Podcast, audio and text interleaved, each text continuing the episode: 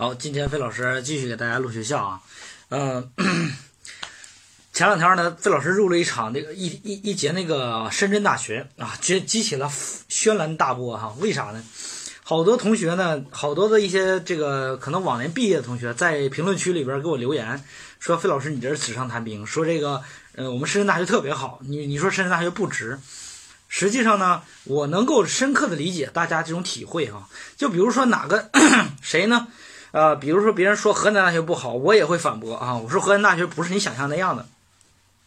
其实这这呢，来自于各位同学和这个我们过来人对一个学校的这样母校的这种情怀，这个很正常啊。但是我们一定要站在一个啥呢？为我们新一届同学做推荐的基础上，一定发出一个中肯的这样的一个建议哈。其实深圳大学是一所好大学，这所学校呢和费老师的年龄一样的哈，是诞生在一九八三年。啊，费老师出生一九八三年，所以说经过了这三十六、三十七个年头的建设，深圳大学的起点很高。然后呢，它呢由于它这个呃经费很充足，所以说不能用官呃纯的省部共建去衡量它啊。它的深圳呢，现在目前来讲，可能比很多的部委都要更加有钱。所以说，深圳大学这两年呢，呃，吸引了很多好的师资啊，投入很多好的一些教学。但是有一个问题。就是它如果说是一个五百八的一个学校，我觉得它非常值，但是它却是一个六百零九的一个学校，我觉得它就不值，对不对？有很多人，有很多人，你一定要站在一个公立的角度上，就是中间中立的角度上来去帮助我们学生和家长进行推荐啊？为啥呢？因为今天费老师要讲两所学校都分数都低于他，但是我觉得任何一所学校都比要比他更加值得选。这就是为什么我们往年同学拿了一个六百零八的、六百零九的分儿去选了一个深圳大学，六百零七的分儿选了深圳大学，我觉得就超级不值了哈。就是因为大家往年选学校的时候，只看学校的名气，却忽视了其实有很多好的一些学校值得去选，却选了一个这样的一个学校哈。呃，好，今天就不多说深圳大学了啊。今天费老师给大家讲那个两个学校，呃，上海进不去。啊，退而求其次的选择就是南京。南京这个城市这两年发展真的是不错哈，特别是立足于包邮地区这个地方啊，沪宁杭，沪宁杭作为这个宁，就是南京这个地方呢是六朝古都，而且呢，南京市有着很好的这种教学资源，所以说你会发现这个地方是一个呃教学资源非常丰厚的一个地方，而且呢。近代中国的大学大部分的这个母校都来源于这个，比如说当年的国立中央大学，居然拆出了十九个学校，这十九个学校呢，它的起源地都是这个国立中央大学，所以说我们不得不这个钦佩啊，这个江这个南京的这个学校。那么在南京呢，今天我就要讲这几个学校了哈，这几个学校呢，讲两所学校，一所学校叫做南京师范大学，一所学校叫做苏州大学。这两个学校呢都是热门学校，但是呢这两个学校明显的有各种的不同，呃各有这个利弊，而且呢呃对于费老师来说给大家推荐的这种学校呢会比较有中肯的意见啊，希望大家呢结合情况去选择哈。先说南京师范大学，南京师范大学位于江苏省南京市，本科教学层次是一所二幺幺重点工程大学，而且是一所江苏省和教育部共建的学校。在二零一七年成功入选双一流一流学科建设高校，一流学科是地理学。进入到国家的卓越教师培养计划和卓越法律人才培养计划两个卓越计划，啊，深圳大学好，你是不是一个也没有？是不是？啊，这个所以说这个不不能完全这样评判哈。然后这个学校呢，我们说一下它的历史哈，发展历史和它好玩的地方啊。南京师范大学。它发源于中国最早的学校，就是当时的这个两江这个总督张之洞啊创建的这样的三江师范学堂。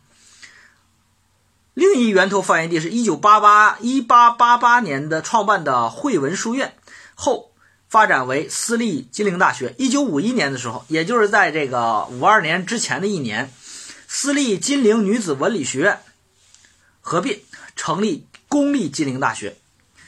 一九五二年，全国的院校进行了调整。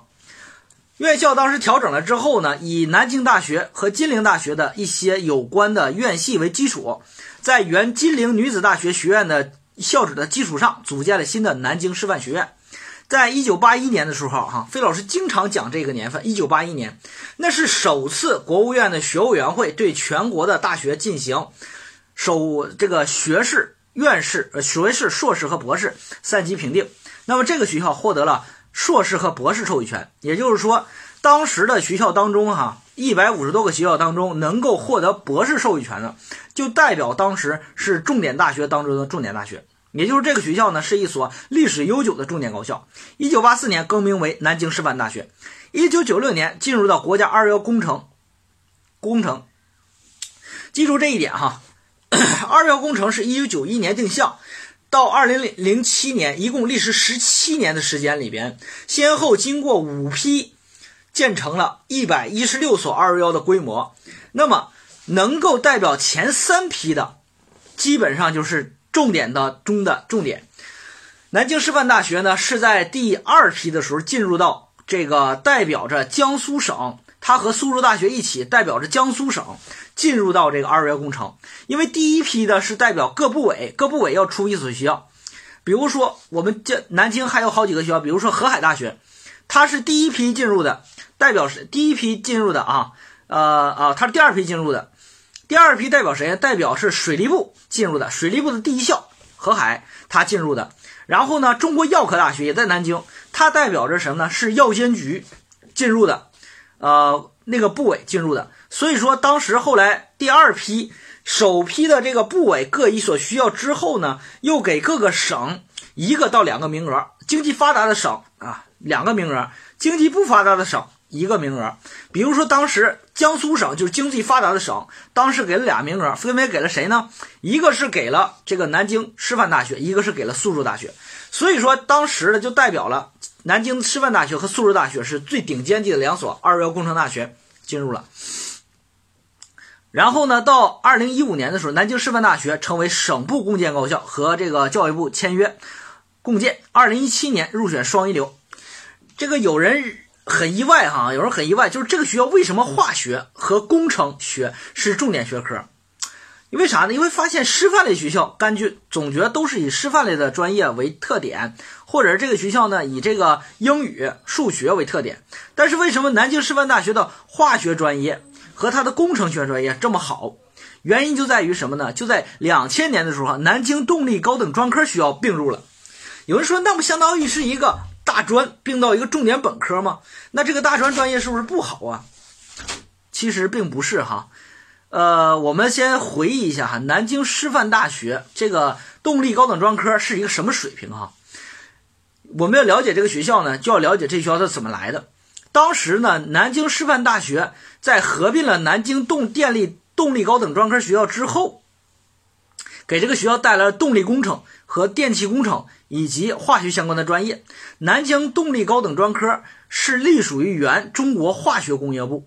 一九五四年筹建，在一九九三年的时候被化工部列为重点建设的院校。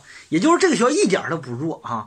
当时能叫大专，是因为它没有机会，没没获得机会升本。我觉得它如果没有合并到这个呃南京师范大学里里边的时候的话，我觉得他再过一年他一定升本，因为那两年这个优秀的。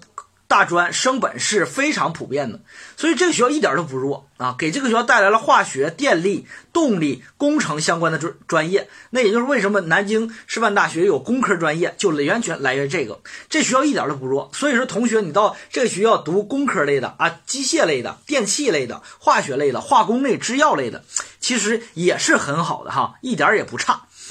呃。还有一点呢，好玩的事儿是话，就是我们全国这么多的高校当中，唯一一个学校拿九月十号作为校庆日，就这个学校。九月十号啥日子？教师节。哎，南京师范大学把九月十号作为自己的校庆日，这就是这个这个大学最大的特点啊。所以说，这是根正苗红的一所师范学校，非常好的一所师范学校哈。呃，你就会发现一个特点哈，在这个。中国有两个地方，这两个地方的话是啥呢？这两个地方的学校呢，就是一脉相承的。哎，北边有一个，南边就有一个，什么呢？你比如说北京和南京哈，你发现有北京大学，它有南京大学啊。你发现它有北京工业大学，它有南京工业大学。北京航空航天大学，南京航空航天大学，北京理工大学，南京理工大学。那师范就不例外了，北京师范大学、南京师范大学，对不对？所以说，他北南师大和北师大真的是呃不分你我哈，在师范界里边的话，两座黄埔军校。最后吐槽一下他的。